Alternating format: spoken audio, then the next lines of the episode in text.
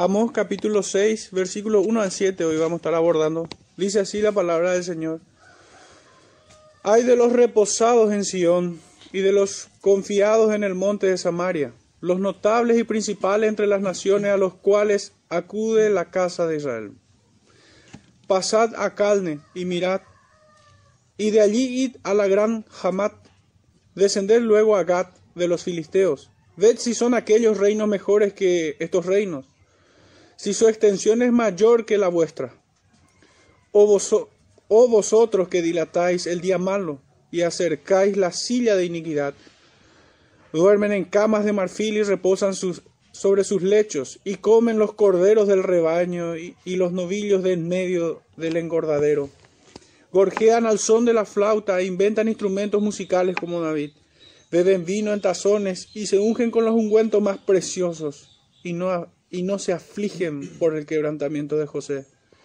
Por tanto, ahora irán a la cabeza de los que van a cautividad y se acercará el duelo de los que se entregan a los placeres. Pueden sentarse hermanos, el Señor bendiga su palabra en medio nuestro.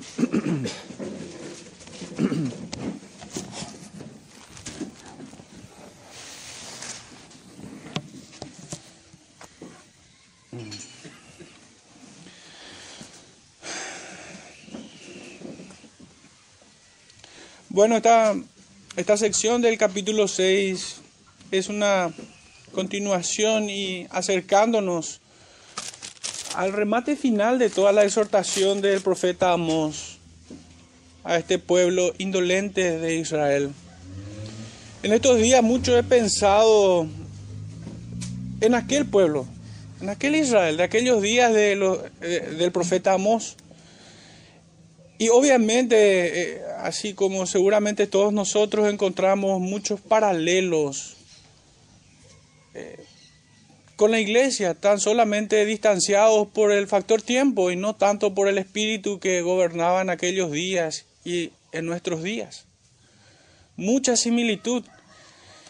Y busqué la forma de cómo de cómo tipificar de manera general todos los pecados que aquí vemos, porque nosotros hemos visto a lo largo de esta carta del profeta, escrito del profeta, que los acusa de, de esconder el derecho, de hacer injusticia, de cometer abusos, de fortalecer las manos de los malos, de llevar incluso el tabernáculo de Moloch, de caer en idolatrías, de retener la reprensión, de resistir a los que corrigen de querer callar a los profetas de Dios. También hemos visto pecados de libertinaje desenfrenados. ¿Y cómo pudiéramos encerrar todos esos pecados? Y medité mucho en esto.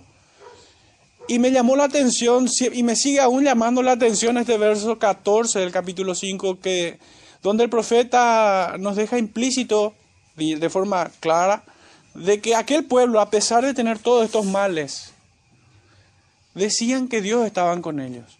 ¿Y cómo puede ser? Este es el agravante final a todos sus otros pecados.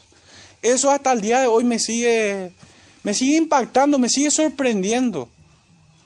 Y aunque esté tan vívido en nuestros días hoy, me sigue afectando. ¿Cómo pudiera ser que un pueblo que dice adorar al Dios Santo no se santifique, es contrario a, esta, a esta, perfección divina, a, a este atributo del Dios Santo, su santidad.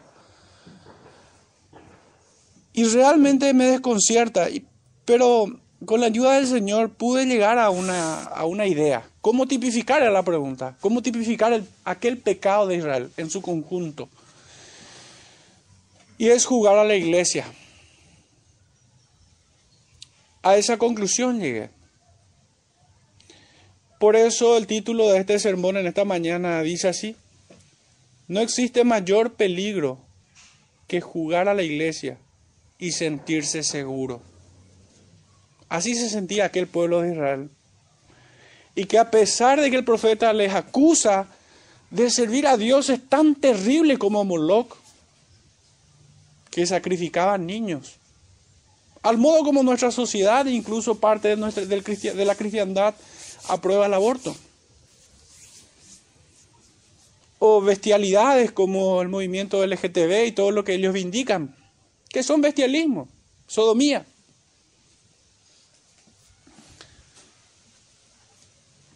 Y es la imagen que me quedó. Pero hermanos, el profeta no solamente emite este juicio tan terrible hacia, hacia un pueblo impenitente, sino que también se hace oír por aquel remanente que también hemos leído en capítulos anteriores, que el Señor iba a rescatar, que por el puro afecto de su voluntad el Señor iba a preservar. Y no porque ellos sean diferentes en naturaleza a los impenitentes, sino porque al Señor le plació darle un corazón nuevo y corregirlos. Y mostrarse como un padre amoroso que castiga al que ama y azota al que tiene por hijo de que no le abandona en su miseria espiritual. Y por ello quise traer una imagen que encontramos en el libro de Apocalipsis. Pudieran ir allí si quieren. Capítulo 2, verso 12 al 17.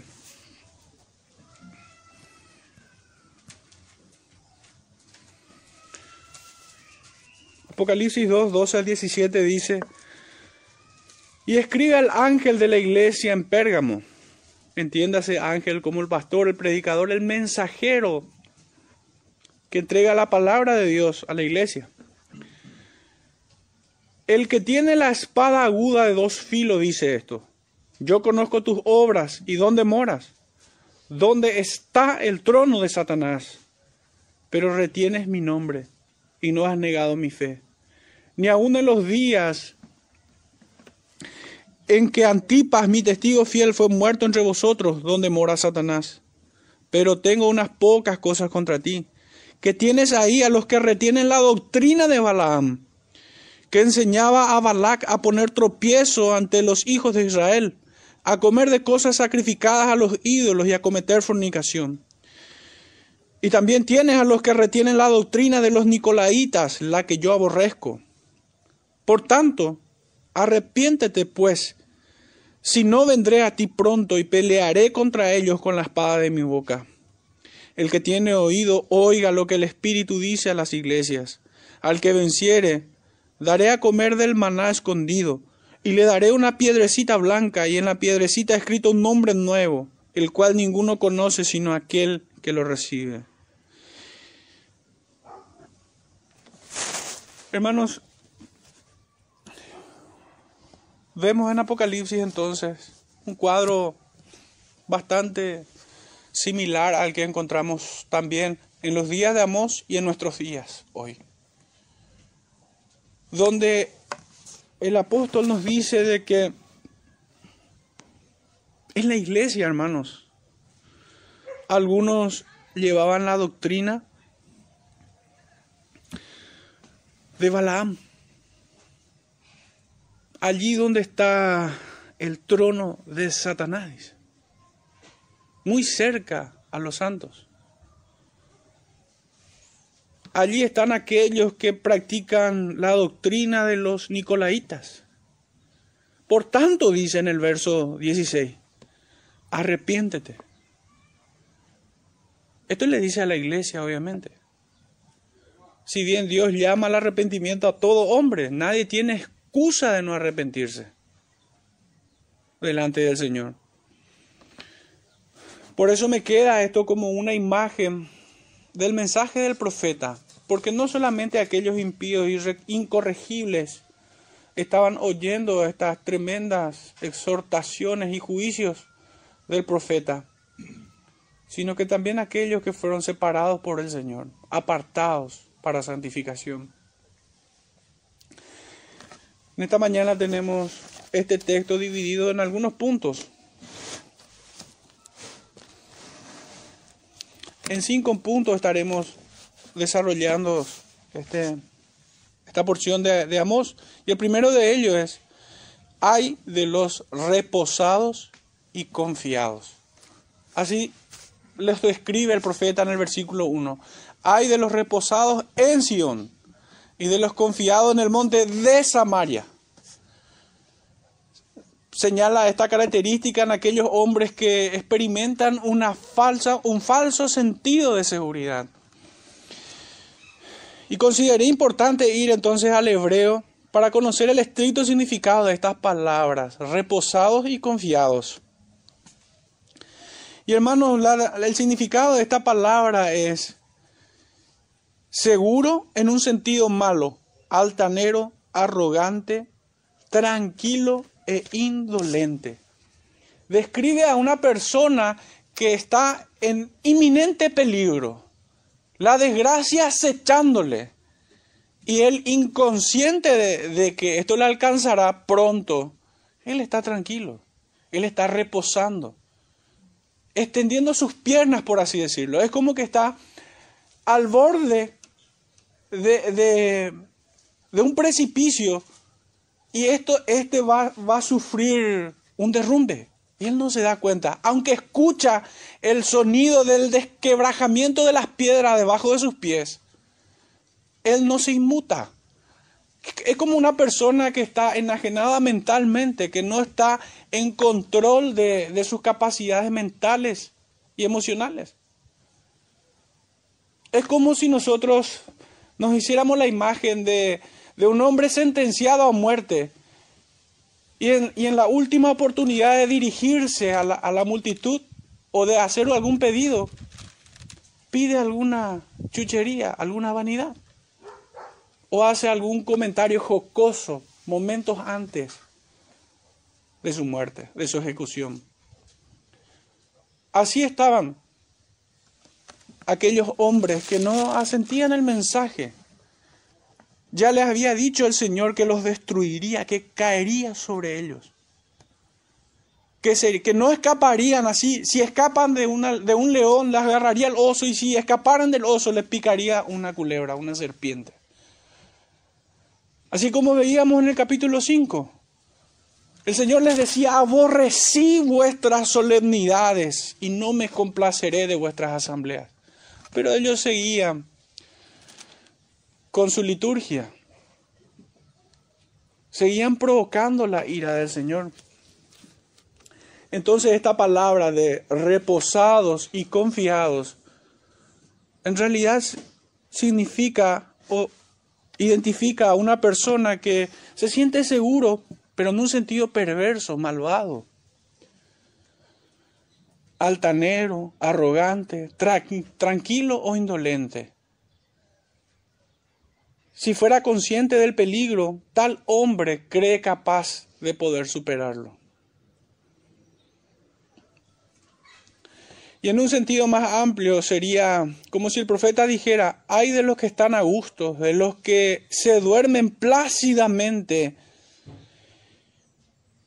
y completamente despreocupados hay de aquellos a los que no les importa el sufrimiento del prójimo.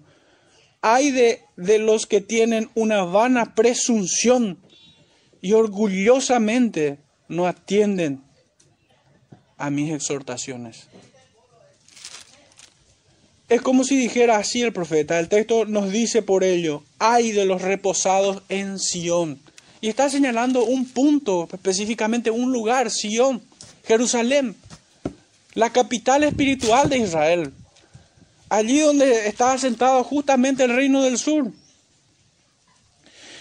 Es muy humano y bien alimentado por los demonios que la falsa religiosidad ponga su confianza enteramente en los aspectos externos, en cuestiones de forma y no de fondo, en aquello que es terrenal y no espiritual.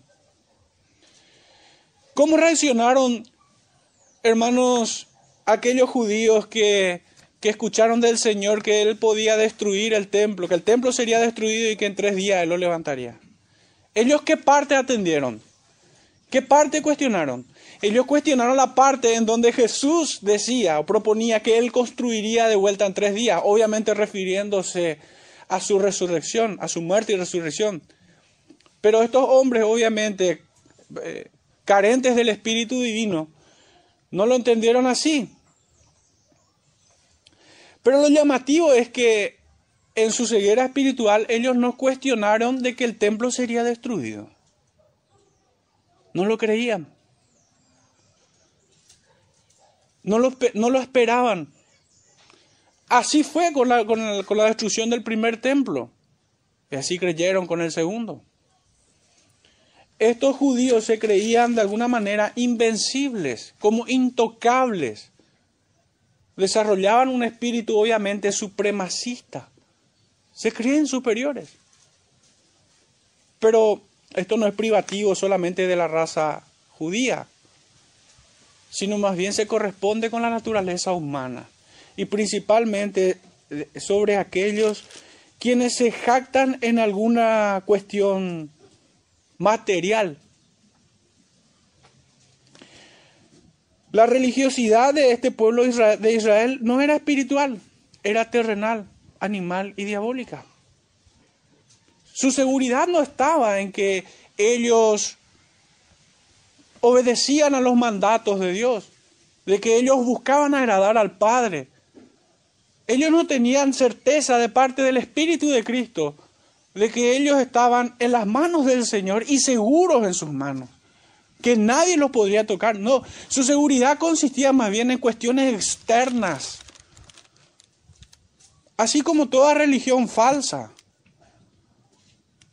Y cuando digo religión falsa, hermanos, no estoy hablando de aquellas que son simplemente evidentes, como los testigos de Jehová, el catolicismo, el mormonismo y demás. Sino estoy hablando más bien de algo cercano, del cristianismo evangélico que dejó de ser protestante y que más que una iglesia evangélica, muchas son más bien algo más parecido a comparsas de carnaval.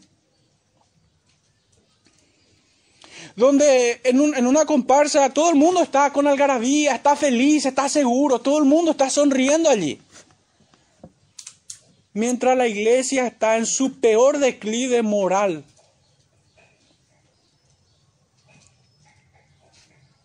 Hermanos, se van a escandalizar de cosas como que adúlteros confesos sean ministros de la palabra y no arrepentidos precisamente. En una ocasión un, un pastor me dijo que no le abandonaba a la otra porque él temía de lo que esa mujer podía pensar de un cristiano si le abandonara. Imagínense, está todo mal ya. Imagínense. Es, como para, no sé, rasgarse la vestidura. Si tuviera una túnica lo haría. Si tuviera una espada probablemente me asaltaría el, el deseo de partirlo en dos. Pero no por su pecado, hermano. No por su pecado, sino porque Él es un blasfemo que se atreve a hablar de parte de Dios. Eso es lo que me indigna. Que el nombre de Dios, que el Evangelio de salvación, esta perla de gran precio esté en el hocico de un cerdo. Eso es lo que me indigna. Pero hermanos, este, este, esto que les cuento, yo no vengo aquí a hablarles de mis anécdotas o de mis historias. Pero debo mostrarles cuán cerca está el espíritu de aquellos días del profeta Amós de nuestro tiempo. Hermanos, basta con entrar en las redes sociales y mirar una sarta de predicadores afeminados, sensuales, hombres y mujeres exhibicionistas en los templos. Y la iglesia no pudiendo ejercitar el músculo que hace diferencia entre lo santo y lo profano. está entumecida la conciencia, es incapaz de hacer este ejercicio. O algunos más sofisticados pudieran no tener faltas muy evidentes. Pero hermanos, su predicación, en su predicación, su pura arrogancia, su corazón mana soberbia y altivez. Y el deseo de su corazón es fama y reconocimiento.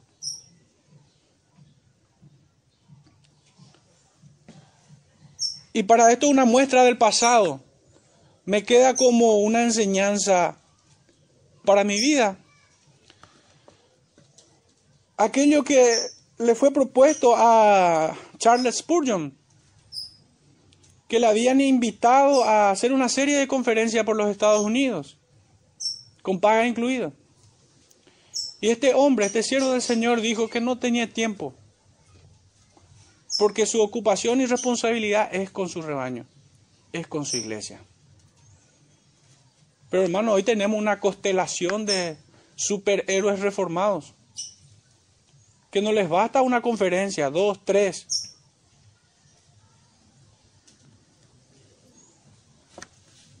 Son desconocidos por completo por su congregación.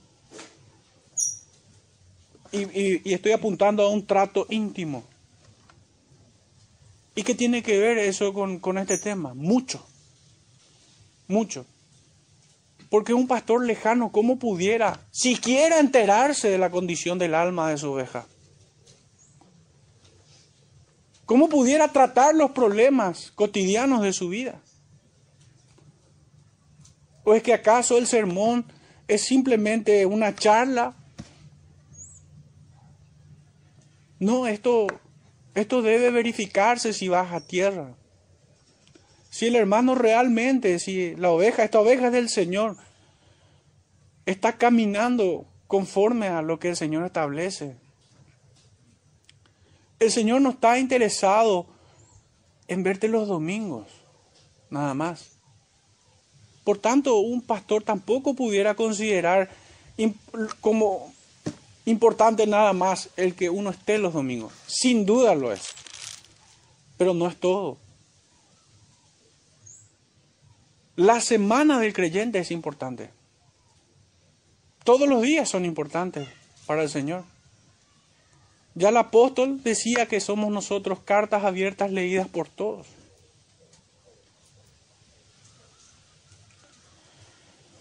Yo no sé cómo este libro no nos describe los detalles más pequeños de cómo es que una sociedad o un pueblo, entiendo que esto, el desvío de Israel, de estas tribus del norte, proviene ya obviamente de una raíz anterior, y es cuando el, el reino unificado fue dividido. A partir de allí ya nada luego podía caminar bien. Ya nada estaban en rebeldía. Y nosotros sabemos que la rebeldía es como pecado de idolatría. Entre hermanos se peleaban, entre tribus, entre las tribus de Israel.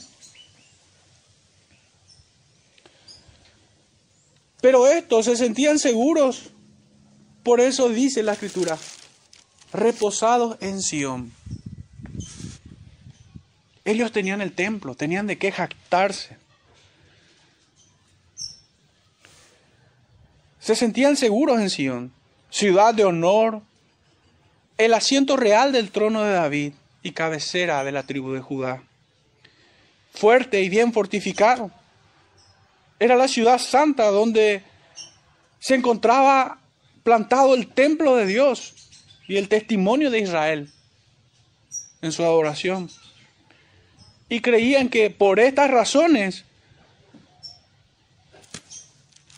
no creían en las advertencias del profeta Amós. No, no nos puede alcanzar aquí la destrucción. Cuán engañados estaban, ¿verdad? ¿Cómo se engañaban? Como si fuera que el Señor eh, no les corregiría. Se creían superiores, por esto digo, estos ya no eran diferentes a, a, los pueblos paganos. Dice el texto del profeta Jeremías, pudieran tomar nota, capítulo 7, verso 4. No fiéis en palabras de mentira diciendo, templo de Jehová, templo de Jehová, templo de Jehová es este. Jeremías 7, 4 el profeta Sofonías. Capítulo 3, verso 11 nos dice, en aquel día no serás avergonzada por ninguna de tus obras con que te rebelaste contra mí, porque entonces quitaré de en medio de ti a los que se alegran en tu soberbia, y nunca más te, te ensoberbecerás en mi santo monte.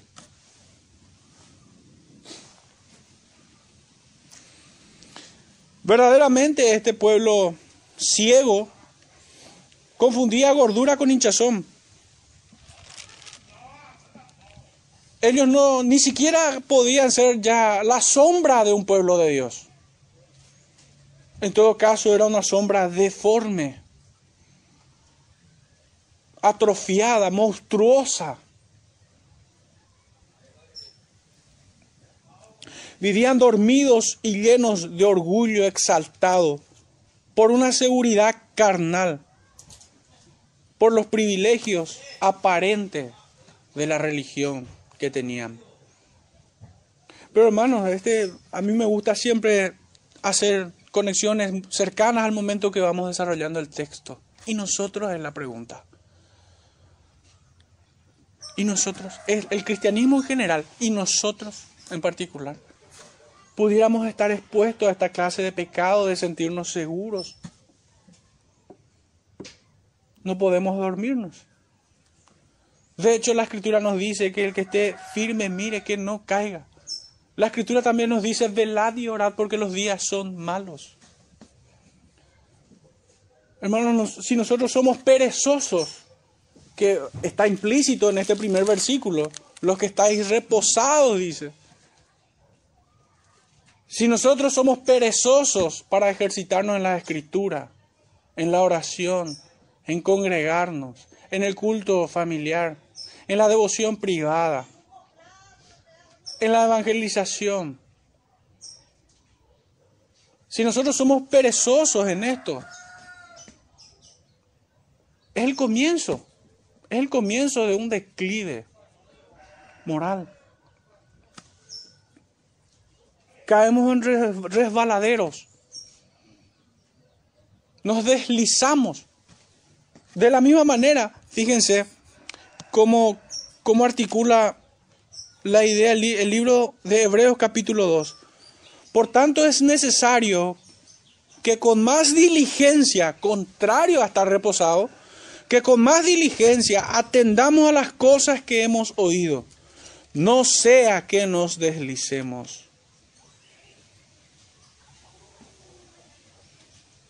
Hermanos, que si nuestra vida, por la gracia de Dios, hemos superado pecados, hemos apartado de nosotros pensamientos mezquinos, el Señor ha quitado de nosotros sentimientos contrarios a su amor. No nos jactemos en esto. Tampoco nos confiemos. Porque todo lo bueno que, se, que pueda ser visto en nosotros es Él.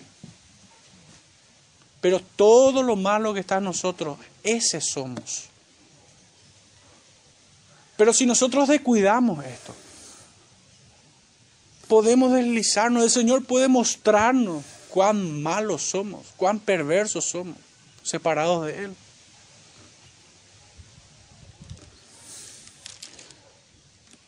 La escritura nos dice que Él es galardonador de los que le buscan, de los que le buscan no de los reposados, no de los que están confiados, tal vez por ser parte de una iglesia, tal vez, qué sé yo, por, los años de creyente. Hay muchos que esto lo tienen por jactancia. Cuando más bien es una acusación. Tener tantos años en la fe y no haber madurado, no haber crecido, no haberse dado cuenta que los años en la fe nada son. No hay mérito en nosotros.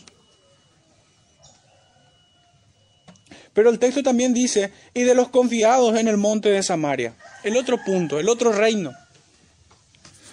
Si bien no era la colina santa como Jerusalén, confiaban en ella, pues era la capital del poderoso reino del norte, comandado por Jeroboán II.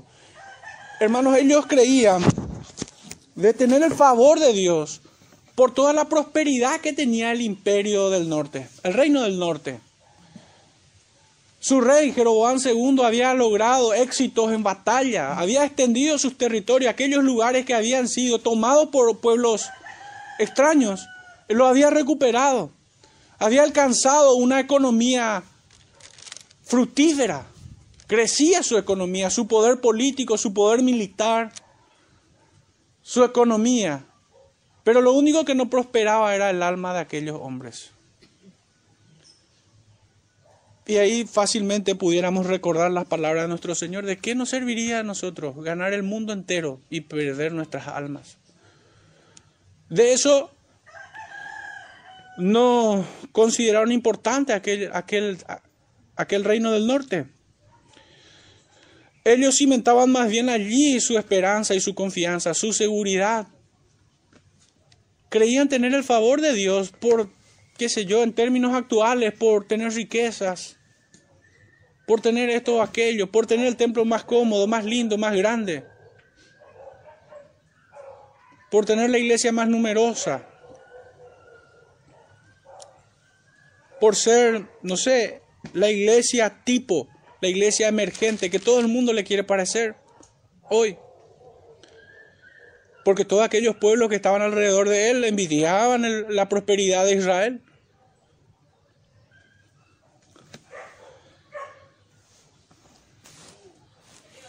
No era otra cosa que una falsificación de Judá y Jerusalén. Así llegó a tener la misma reputación. Sión y Samaria constituían las capitales del poder político, militar, económico y religioso. Por esto sigue diciendo el profeta, los notables y principales entre las naciones, a los cuales acude la casa de Israel. El discurso se direcciona nítidamente contra las cúpulas de, de un superpoder que abarcaba todas las esferas del pueblo, tanto en el reino del sur como en el reino del norte. Todo ese poder que he citado, poder político, económico, religioso, recaía todo en una misma cúpula. cual si fuera una jauría de hienas salvajes. Apunta a hombres o bien a una élite gobernante y opresora, quienes se niegan a despertar en medio de, de, los juicios divinos temporales que caían sobre los pueblos paganos y que estaba a punto de caer sobre ellos. Y es un vicio muy común aún en nuestros días. Nuestros gobernantes, al igual que aquellos, aprovechan su poder y el infortunio del pueblo para enriquecerse y llevar vidas faraónicas muy cercano de nuestra esta es esta tragedia mundial. Pero ¿qué, qué han hecho nuestros gobernantes? Es imposible incluso disimular aún la prensa, que no es otra cosa que disidencia controlada. No puede ocultar todos los escándalos de corrupción que hay. No pueden ocultarlo. Esa es la naturaleza del hombre, es muy humano. Obviamente, junto a estos esbirros de Satanás están los que se complacen con ellos y se sirven de sus mesas, indolentes de la necesidad del pueblo.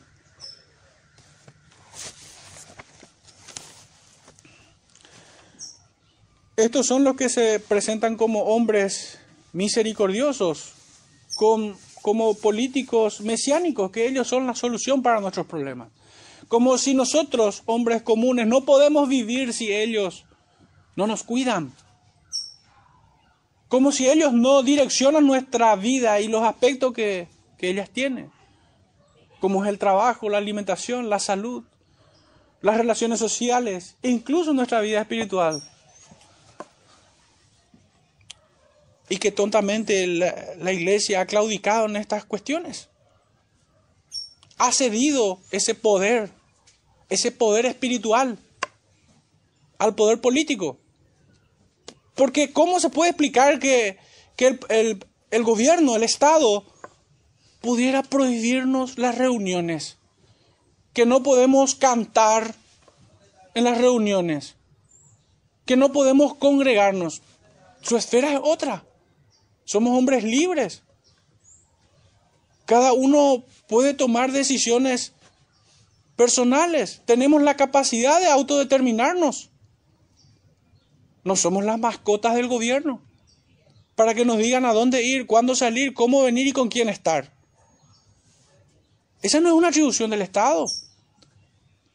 En todo caso, desde sus ministerios pertinentes pudieran aconsejarnos ciertas medidas sanitarias. Pero aconsejar es muy distinto a que si no lo haces te meto preso. Hermano, la iglesia ha renunciado a ese ámbito y le ha delegado a ello. Porque a, cuántos encontramos, a cuántos pastores y predicadores encontramos en las redes sociales, o que conozcan particularmente, que se hayan pronunciado en contra de este totalitarismo, de este superpoder que es capaz de decidir sobre tu vida. ¿A cuántos encontramos? Me sobran los dedos de la mano para contarlos. Bueno, ese es el escenario del profeta Amos. Fíjense en cuán cercana era la relación del poder religioso del poder político. Lo hemos leído el domingo pasado y hoy lo volvemos a leer. Dice en el capítulo 7, verso 10, verso 10 al 12. Entonces el sacerdote Amasías lo que sería el poder espiritual o religioso, el sacerdote Amasías de Betel envió a decir a Jeroboam, rey de Israel, poder político, Amós se ha levantado contra ti en medio de la casa de Israel. La tierra no puede sufrir todas sus palabras. ¿Y cuáles eran las palabras de Amós? Acusaban justamente sobre los pecados y los excesos y la injusticia de aquel gobierno. Entonces el poder religioso empieza a legalizar el pecado y dice, Amas, y Amasías dijo a Amos, vidente, vete, huye a la tierra, a tierra de Judá y come allá tu pan y profetiza allá. Hermanos, hoy tenemos esto. Hay más pastores hoy que sirven al poder político que al poder de Dios realmente. que se sujetan más bien a preceptos de hombres inescrupulosos que a la palabra santa del Señor. Y acomodan el discurso, obviamente, Hebreos 10:25 ya no es no dejar de congregarse, es no dejar de conectarse. De esa manera falsean la ley.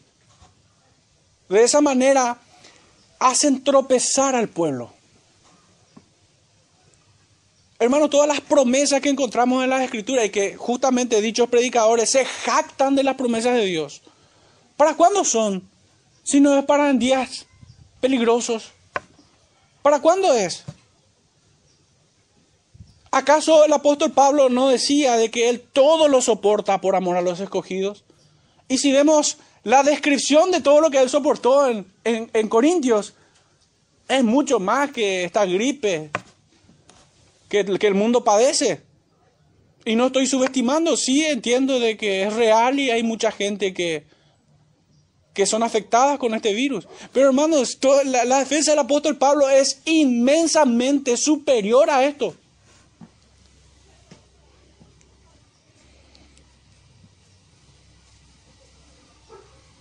Por eso me apropio de sus palabras y diría toda esa constelación de fanfarrones que no tienen excusa. Usando un poco las palabras del apóstol Pablo. Aquellos quienes son ministros de Dios no deben ser empleados del Estado, alquilados por el poder político. Nuestras conciencias deben ser cautivas a las palabras de Dios. Nuestra sumisión y obediencia debe ser absoluta a lo establecido por Él.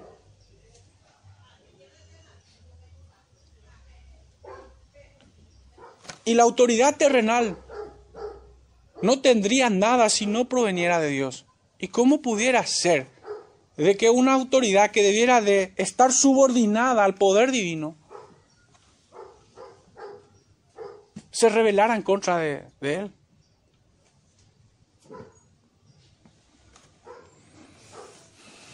Porque en la prelación de las leyes, la ley de Dios está por encima de todos. Y ningún creyente está obligado a sujetarse a leyes humanas que contrarien la ley de Dios.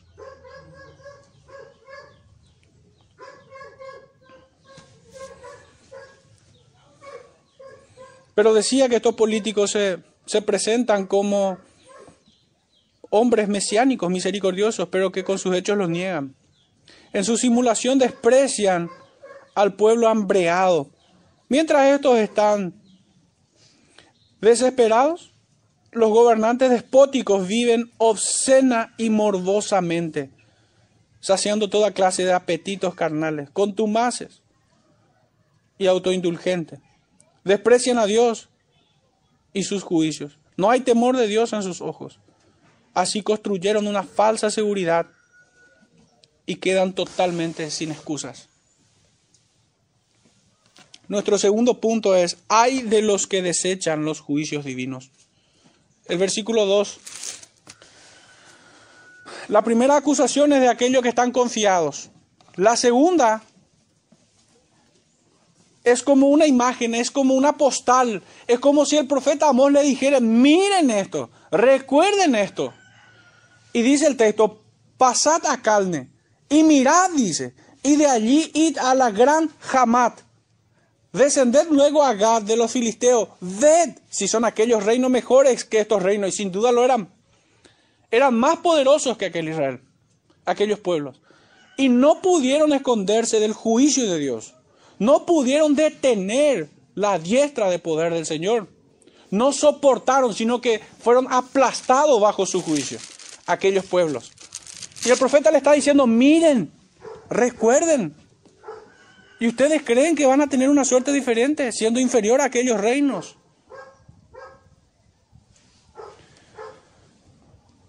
Carne fue construida por el que la escritura llama el primer poderoso sobre la tierra. Fue construida por Nimrod, Génesis 10:10. 10. Hamad, ciudad importante de Siria, y Gad, que fuera desolada por Hazael. En Segunda de Reyes tenemos este relato, Segunda de Reyes 12, 17, no hace falta ir allí, pero si quisieran verificar, tomen nota. Estos eran mayores que tú, más poderosos y con mejores argumentos para sentirse seguros, pero no pudieron detener los juicios divinos. Y tú siendo más débil, locamente te aferras a una falsa seguridad. Estos pueblos paganos vinieron a ser como un espejo de la depravación de quienes se hacen llamar pueblo de Dios, pero también fueron un reflejo o van a ser un reflejo, vienen a ser un reflejo del juicio que caerá sobre sus cabezas. La mano de Dios los aplastará así como aquellos. Yo creo que el discurso del profeta Amós es bien persuasivo. Es bien persuasivo. Les hace mirar a aquellos pueblos, quienes no atendieron a los reclamos que, que hacía el Señor. Nuestro verso 3. Hay de los que fortalecen a los malos y afligen, al prójimo. El versículo 3 nos dice, oh vosotros que dilatáis el día malo y acercáis la silla de iniquidad. Obviamente, como dijimos a un comienzo, que nítidamente el profeta apunta a hombres o a una élite bien específica. No solamente a aquellos quienes ostentan el poder, como suelo decir, el monopolio de la violencia, sino también aquellos que lo aprueban, pastores, sacerdotes, que aprueban todos los ultrajes, o más bien que se sirven de la mesa de estos inicuos. Entonces es como si dijera, hay de los que fortalecen a los malos y afligen al prójimo.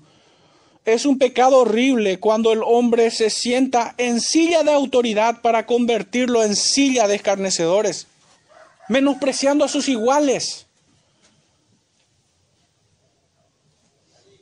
como si tuvieran sangre azul y nosotros simples mortales, mirándonos sobre el hombro. ¿O creen que esto no es así, hermanos?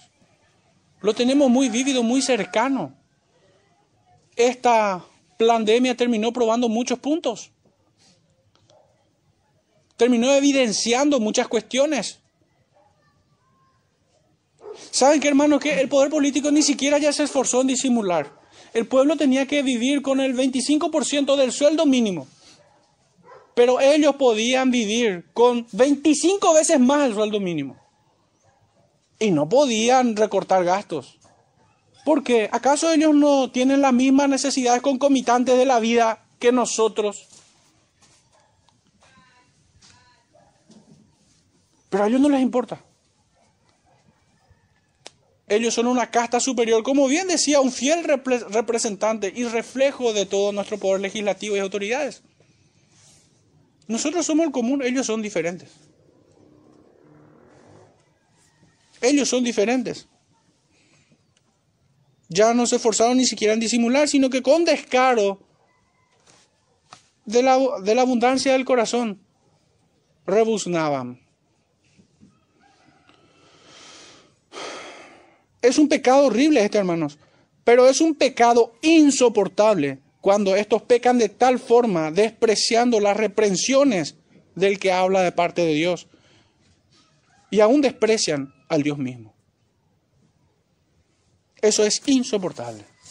Hermanos, nosotros tendríamos que ejercitar un espíritu que pudiera tolerar más fácilmente el agravio, pero no la blasfemia contra el Señor debe afectarnos más que alguien blasfeme el nombre del Señor, a que nuestro nombre sea vilipendiado. Nuestro nombre de por sí nada es, pero el bendito nombre del Señor no puede ser tomado en vano. Debemos de indignarnos, no podemos disimularlo y si no tenemos este espíritu debemos rogar al Señor. Que el Señor ejercite en nosotros esta capacidad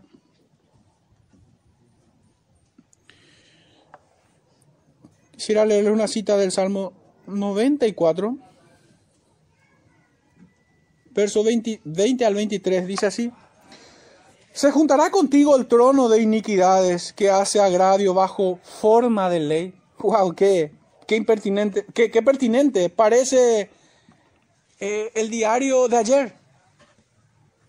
Les leo de vuelta. Se juntará contigo el trono de iniquidades que hace agravio bajo forma de ley, se juntan contra la vida del justo y condenan la sangre inocente. Mas Jehová me ha sido por refugio y, mi Dios por roca de mi confianza.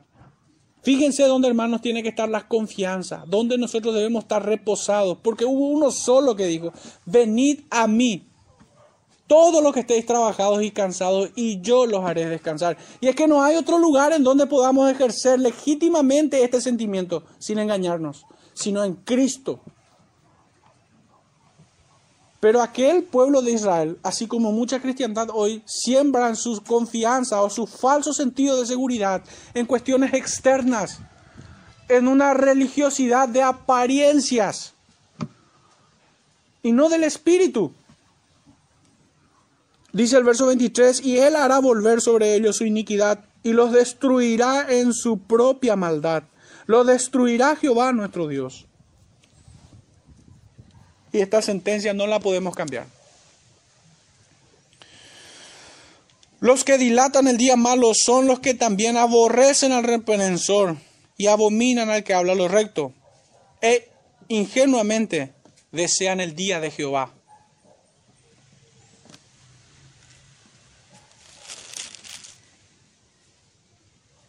Muchos quienes dicen Maranata, Maranata, son los que van a decir, ay, en aquel día.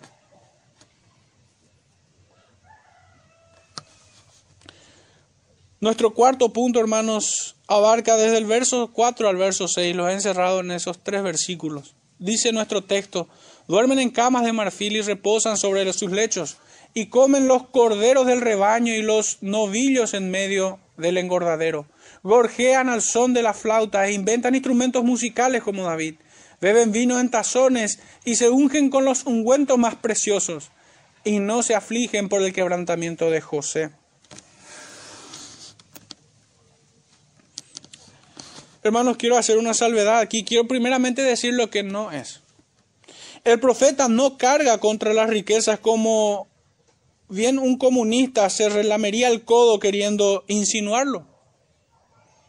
Que la riqueza en sí mismo es mala. Esto no lo podemos decir. De hecho, que Abraham fue prosperado en gran manera, lo mismo Job.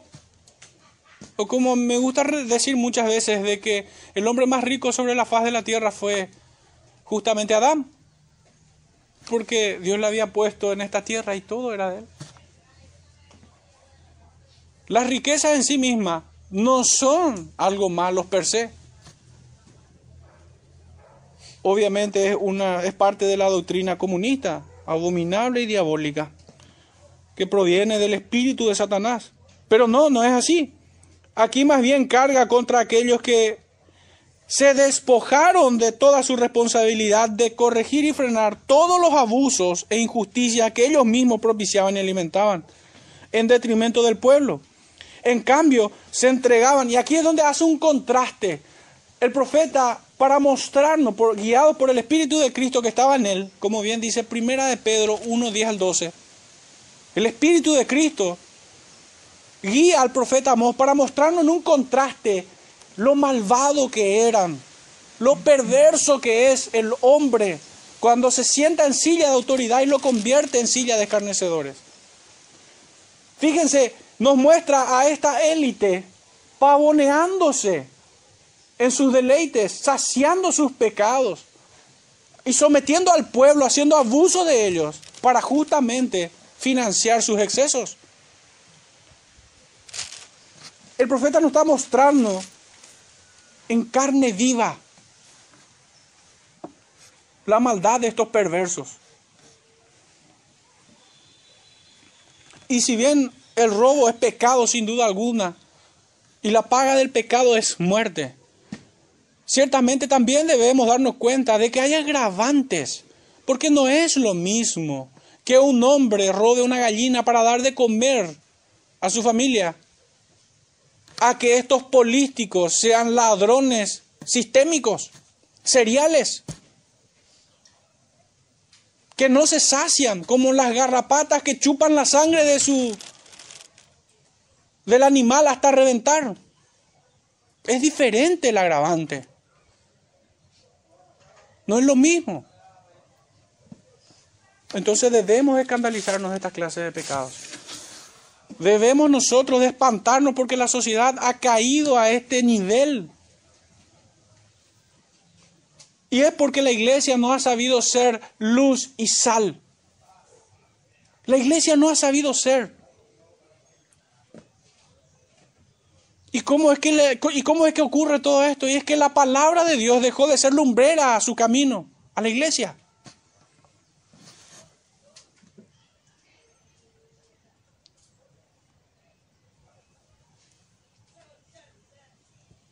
Cuando la iglesia debiera ser una colonia del cielo aquí en la tierra y se convierte en una sinagoga de Satanás, hemos tocado fondo como sociedad hemos tocado fondo.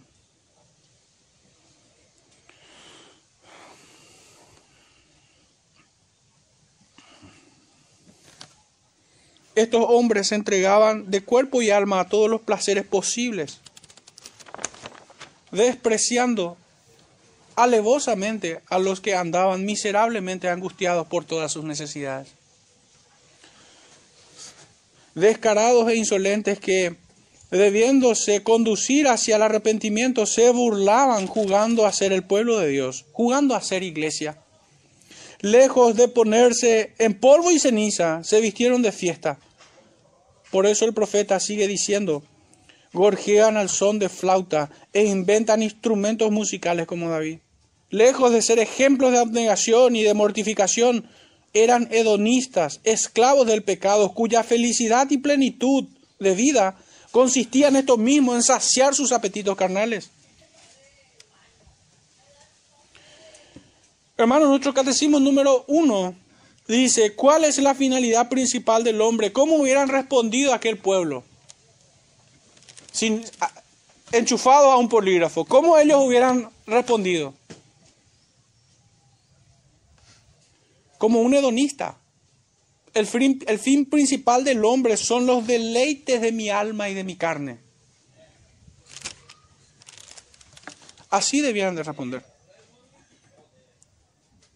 si es que estaban enchufados a un polígrafo y no pudieran mentir.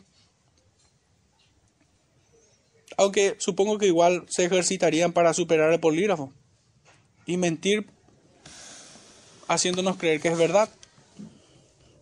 Pero ¿cómo responderíamos nosotros a esa pregunta? Si bien lo tenemos memorizado, la respuesta de que es glorificar a Dios y deleitarnos en Él eternamente, en Dios. Esa es la respuesta. ¿Y si fuéramos conectados a un polígrafo? ¿Es verdaderamente así? Yo creo que sí, hermano. Pero lo es todo el tiempo. Yo creo que no. Creo que ciertamente tenemos una lucha en nuestro interior. No podemos nosotros ignorar que aún hay un remanente de pecado y que nuestro corazón sigue siendo engañoso. Nuestra mente también muchas veces queda ciega.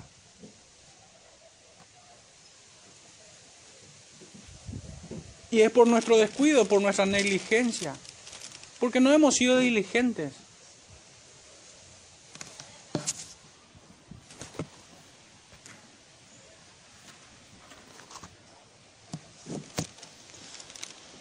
Debemos considerar esto como un peligro real para nuestras vidas. Estos hombres, cuando debían estar de luto por el juicio que escuchaban, sacaron sus flautas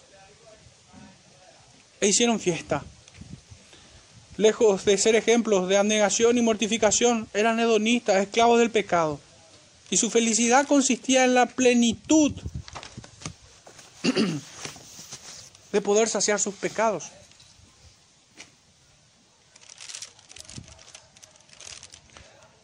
Estos falsos conversos cantaban con alegría en tiempos de luto.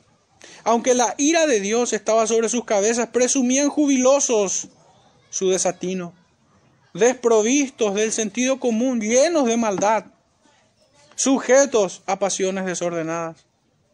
Su algarabía consistía o mejor dicho, constituía una blasfemia. Su algarabía constituía una blasfemia.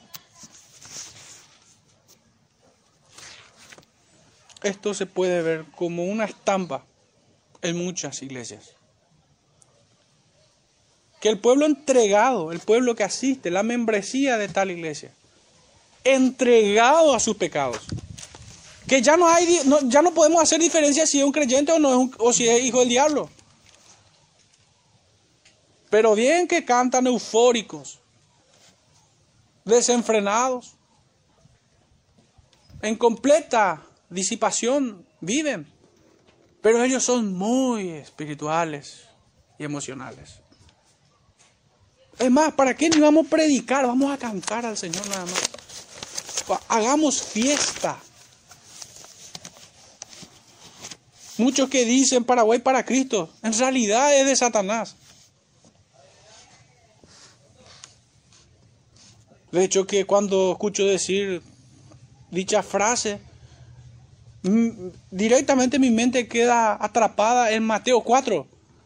Cuando Satanás le tienta al Señor ofreciéndole todo esto te daré si postrado me adorares, todos los reinos y lo que en él hay. Por eso cuando un predicador dice Paraguay para Cristo está hablando de parte de Satanás a mi entender. Cuando claramente el Señor, cuando quisieron hacerle rey, ¿qué contestó él? Mi reino no es esta tierra. Cuando el Señor nos habló de una patria, no era terrenal, sino celestial.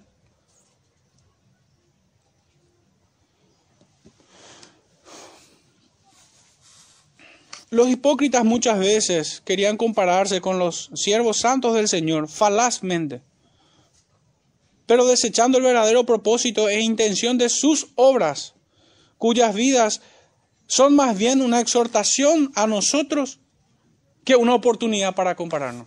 Y esto, esto lo digo porque el profeta dice que muchos construían instrumentos musicales como David.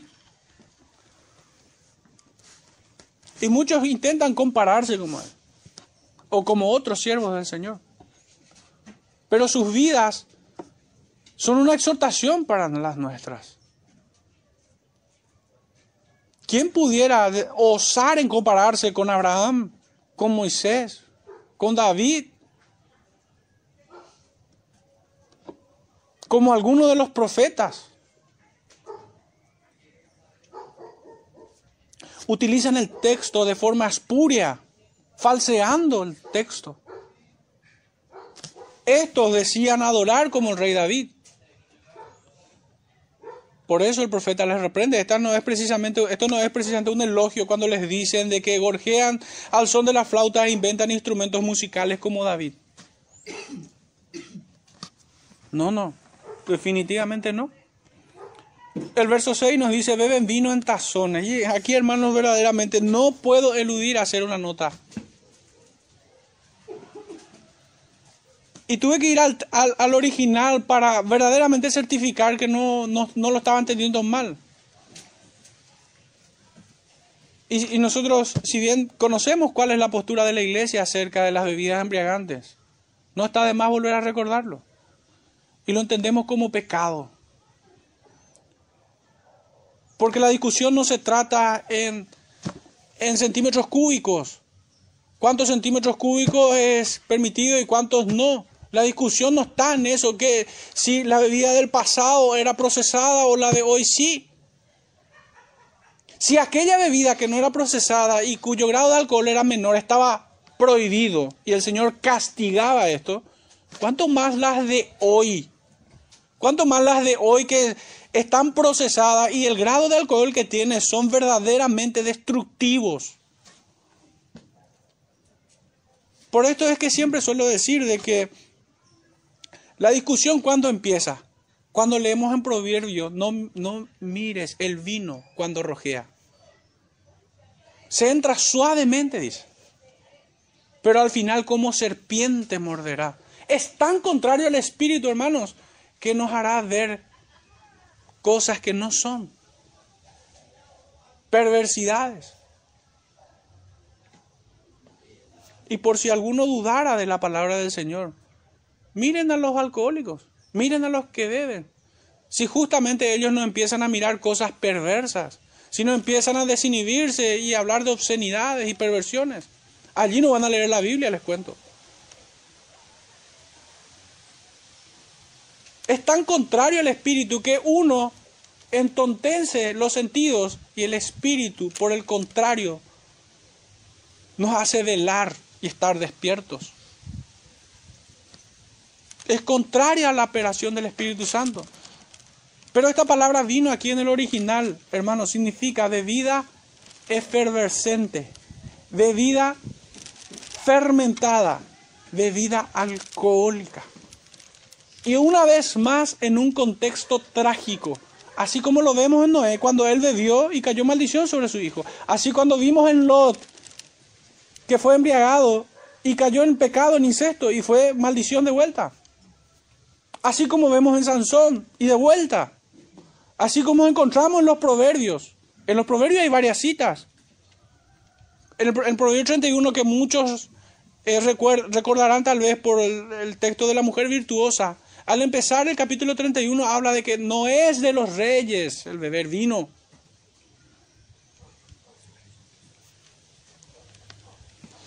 Pero nosotros no somos reyes, pudiéramos decir. Sin embargo, el apóstol Pedro en su primera epístola, capítulo 2, verso 9, nos dice, más vosotros sois real sacerdocio. No podemos beber. Aquí nosotros encontramos el vino no como el jugo de uvas, como el vino nuevo, que es jugo de uvas sin fermentar. Aquí la raíz de esta palabra se refiere a una bebida fermentada en y embriagante. Y está en un contexto de juicio y condenación. Así como aquellos beberán del vino de la ira del Cordero.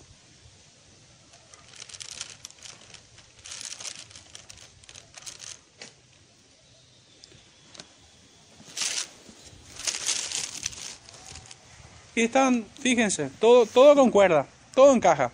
La mayoría, que suele ser un argumento penosamente avalado, la mayoría no precisamente aprueba algo como bueno o como si fuera verdad, sino es totalmente contrario frecuentemente la mayoría es la que está equivocada. La escritura nos dice de que muchos son los que se pierden, pocos los que las hallan. Aquí de vuelta vemos que todo el pueblo va a caer en condenación, excepto un remanente, pequeño remanente, uno de cada diez. Iba a ser salvado de pura gracia. ¿Y qué hacían esto?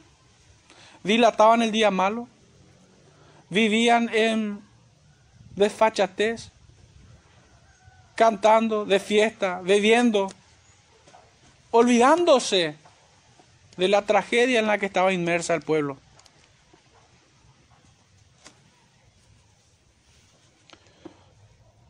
Y se ungen con los ungüentos más preciosos. Yo más bien esto creo que es por el hedor de sus propios pecados que se ponen ungüentos. Y no se afligen por el quebrantamiento de José, por el quebrantamiento del pueblo de Israel. No se afligían. Este era el pecado. Yendo ya hacia el final, hermano, y cerrando en el versículo 7, hagamos un pequeño repaso. El profeta empieza llamándoles reposados y confiados, una falsa seguridad. También el profeta los acusa de haber olvidado los juicios a otros pueblos. En el verso 2. En el verso 3 los acusa de seguir dilatando el día malo, de fortalecer las manos de los malos. En el verso 4 los habla de aquellos que, que son desfachatados, que no son diligentes, que inconscientemente desprecian la realidad en que les toca vivir y se inventan una fantasía, como que todo está bien. Gorjean al son de la flauta, beben vino embriagándose, es como si el pecado fuera creciendo. Finalmente, hermanos, dice en el verso 7, por tanto ahora irán a la cabeza de, la, de los que van a cautividad. ¿Qué significa esto, hermanos? ¿Acaso los líderes nomás iban a ir a cautividad? ¿El juicio de Dios iba a caer sobre ellos nada más? No. Ellos iban a recibir obviamente una porción más importante. Por eso el profeta dice, irán a la cabeza. Pero todos aquellos que con su silencio respaldaban este sistema impío, también van a recibir su parte. Pero sin duda, aquellos a quienes más se le da, más se le demandará. Aquellos, de hecho, el, Santiago nos da a entender esto en el capítulo 3, advirtiéndoles a aquellos que pudieran usurpar la posición de un ministro de Dios, de un siervo de Dios, diciéndoles que hay de aquellos que se hacen maestros y no lo son. Mayor condenación recibirán. Santiago 3, verso 1. Así también todas aquellas autoridades, sean estas civiles, políticas y mucho más religiosas,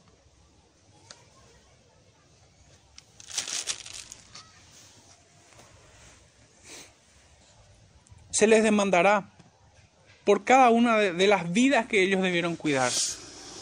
Hermanos, esta, este es un texto muy oportuno en nuestros días. No para mirar a otros y acusarlos, no. Si bien no podemos callar. El Señor no nos pone como inquisidores ni como fiscales. Pero sí no podemos negociar nosotros la verdad. Si nosotros no podemos dejar que la mentira campee y prospere. Pero por sobre todas las cosas es para examinarnos a nosotros mismos, no sea que también nosotros seamos leudados con esta levadura. Si estamos firmes, es gracias al Señor. Pero miremos de no caer, miremos de no resbalarnos. Y la única forma es, como leímos en Hebreos, siendo diligentes siendo diligentes en todo, no en algo nomás.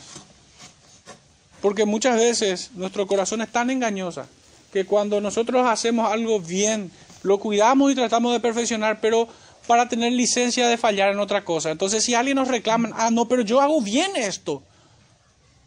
Pero ahí quisiera traer la meditación de Mateo 23, 23. Esto debíais haber hecho sin dejar de hacer aquello. El Señor nos manda a ser fieles en todo. No en algo nomás. Es como si un predicador predica bien, pero después puede ser un desastre, ¿no? O un hermano que ora mucho, pero y después descuida la palabra del Señor o es un desastre. No. De hecho que si descuida la palabra del Señor, sus oraciones son inmundas. Así dice el Proverbio 28. Y es que cómo pudiera orar en el Espíritu si ignora la palabra del Espíritu. No puede. El conocimiento verdadero, hermanos, nos lleva a una, a una devoción correcta. Pero el misticismo, que se nutre por la ignorancia, nos lleva a un sacrilegio. Nos hace caer en, una, en, un misticismo vacío. O si estuviera lleno serían de demonios.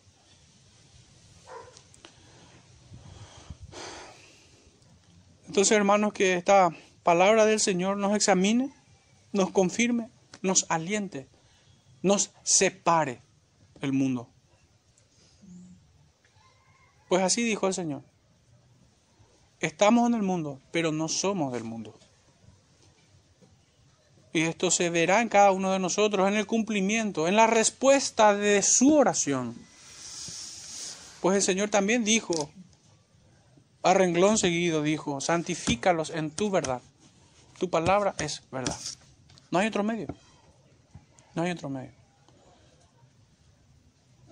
Mi oración a partir de, de ahora es que el Señor supla todas las falencias, deficiencias de este mensaje y aplique en fe cada una de, de, las palabras que provienen legítimamente de Él. Que el Señor les bendiga, hermano, en este tiempo.